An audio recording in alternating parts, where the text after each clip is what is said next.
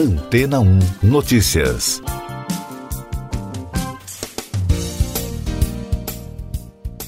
Bom dia! A sonda Solar Orbiter flagrou a maior erupção solar já observada pelos pesquisadores.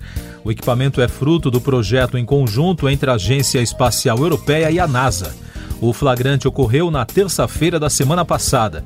Além de gerar uma imagem única, a sonda também mostrou o disco solar completo. Em comunicado, a agência europeia, também conhecida como ESA, afirmou que apesar de ter se estendido por milhões de quilômetros no espaço, a erupção solar não veio em direção à Terra. De acordo com os astrônomos, outros telescópios espaciais frequentemente observam a atividade solar, mas o processo bloqueia o brilho do disco do Sol para permitir imagens detalhadas da coroa. Portanto, a imagem conquistada agora é inédita, porque traz um único campo de visão junto com o disco solar. A ESA informou que outras missões espaciais também estavam assistindo ao evento e, com isso, todos os registros somados abrem novas possibilidades de estudo. Os pesquisadores da agência destacaram ainda que, embora este evento não tenha enviado uma explosão de partículas em direção à Terra, é um importante lembrete da natureza imprevisível do Sol e da importância de compreender e monitorar seu comportamento. Outro destaque da astronomia, o rover Perseverance, considerado o veículo de exploração mais complexo já enviado a Marte, completou o primeiro ano de buscas por vestígios de vida passada no planeta vermelho.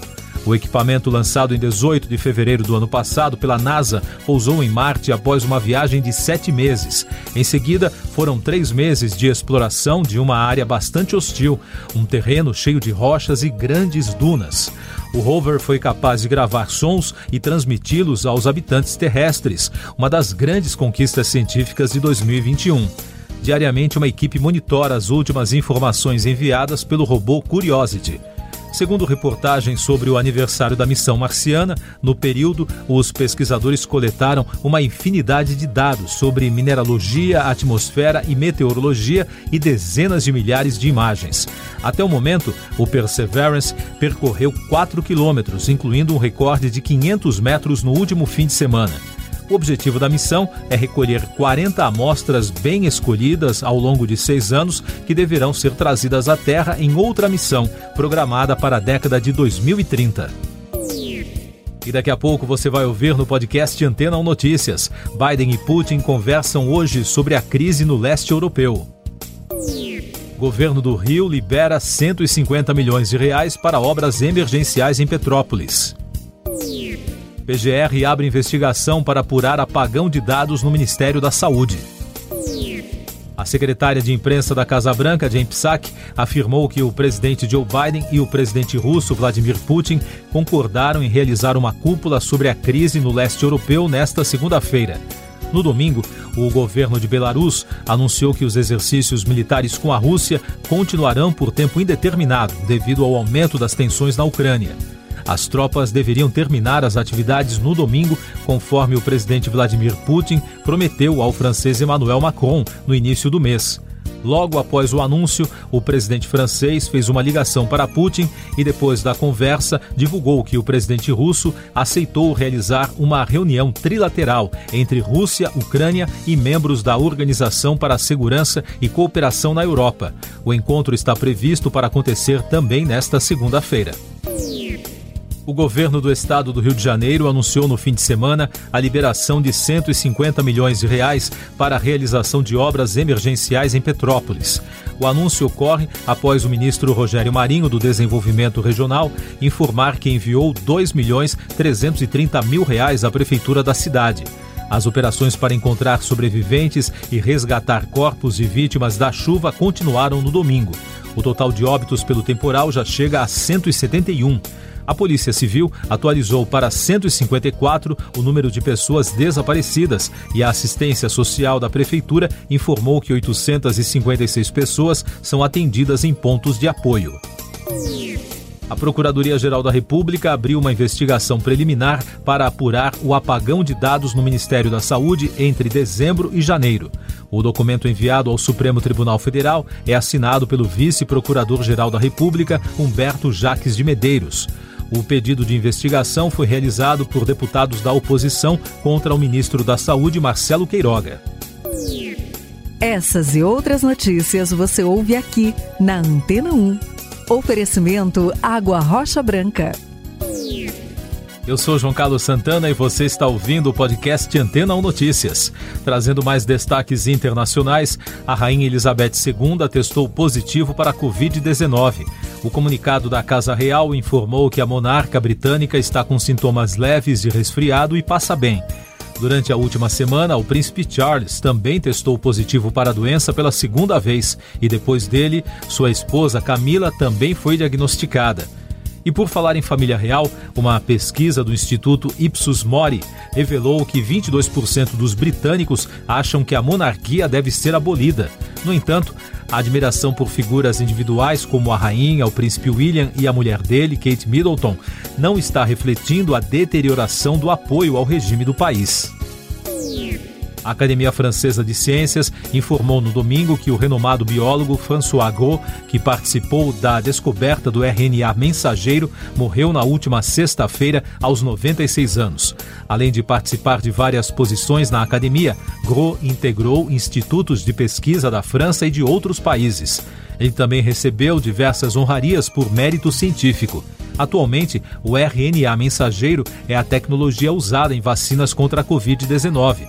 A contribuição do cientista como co-descobridor do gene é considerada crucial na comunidade científica. As vacinas de RNA já vinham sendo estudadas desde os anos 90. Eleições 2022. O Diretório Nacional do Cidadania aprovou no fim de semana formar federação partidária com o PSDB. As duas legendas poderão funcionar como uma só.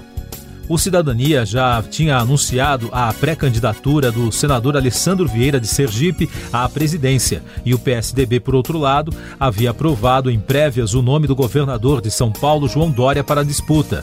Agora, o Diretório do Cidadania informou, por nota, que irá negociar os termos da federação com o PSDB para definir o nome do candidato à presidência que receberá o apoio conjunto. Pequenos tremores de terra foram sentidos em duas cidades do Nordeste brasileiro no fim de semana. O primeiro abalo de magnitude 2.1 aconteceu em Curaçá, no norte da Bahia, na madrugada de sábado.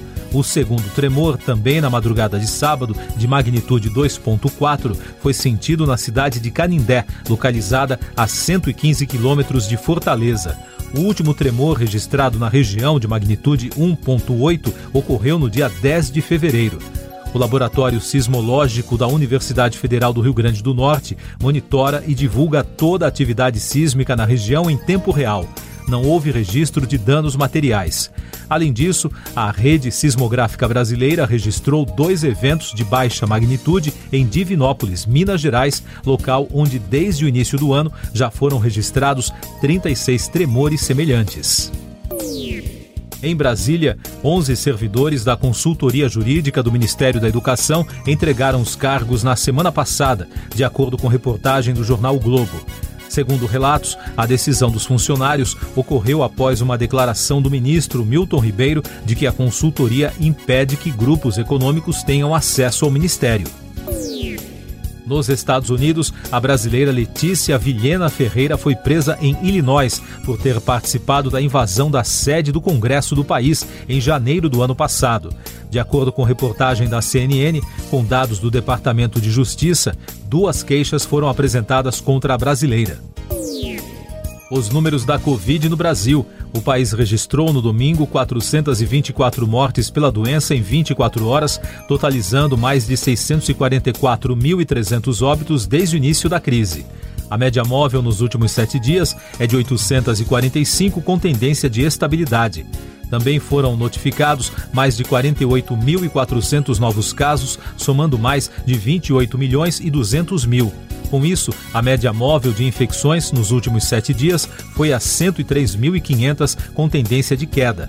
E os dados da vacinação mostram que já passa de 153 milhões e 700 mil o número de brasileiros que completaram o esquema vacinal, o que representa 71,55% da população. Cinema. A adaptação do videogame da Sony Uncharted Fora do Mapa arrecadou 44 milhões no fim de semana, liderando as bilheterias dos Estados Unidos. Para os críticos, o resultado reforça o poder de estreia de Tom Holland. Segundo a imprensa americana, a produção de grande orçamento foi uma espécie de teste sobre o potencial do ator fora do personagem Homem-Aranha.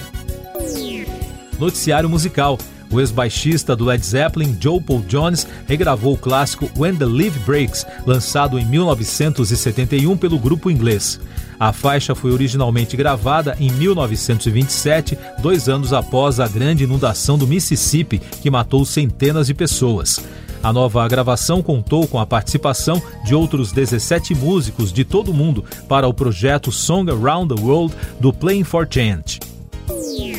Você confere agora os últimos destaques do podcast Antena 1 Notícias, edição desta segunda-feira, 21 de fevereiro, trazendo mais destaques da crise no leste europeu. O Serviço de Inteligência dos Estados Unidos informou que a Rússia tem agora cerca de 75% das forças convencionais posicionadas contra a Ucrânia. Segundo a CBS, autoridades do país têm informações de que militares russos receberam ordens para prosseguir com a invasão da Ucrânia. Presidente russo Vladimir Putin culpou o que chamou de provocações do governo ucraniano pela escalada de confrontos com os separatistas no leste ucraniano e disse que quer intensificar os esforços diplomáticos para resolver o conflito. No Brasil, o número de mortes em Petrópolis subiu para 176 na catástrofe que é considerada a maior da história da cidade. Siga nossos podcasts em antena1.com.br. Este foi o resumo das notícias que foram ao ar hoje na Antena 1.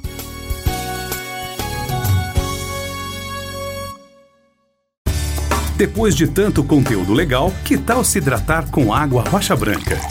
O consumo regular de água durante o dia traz benefícios para a saúde, como, por exemplo, manter a pele bonita e hidratada. Rocha Branca, da fonte direto para sua casa.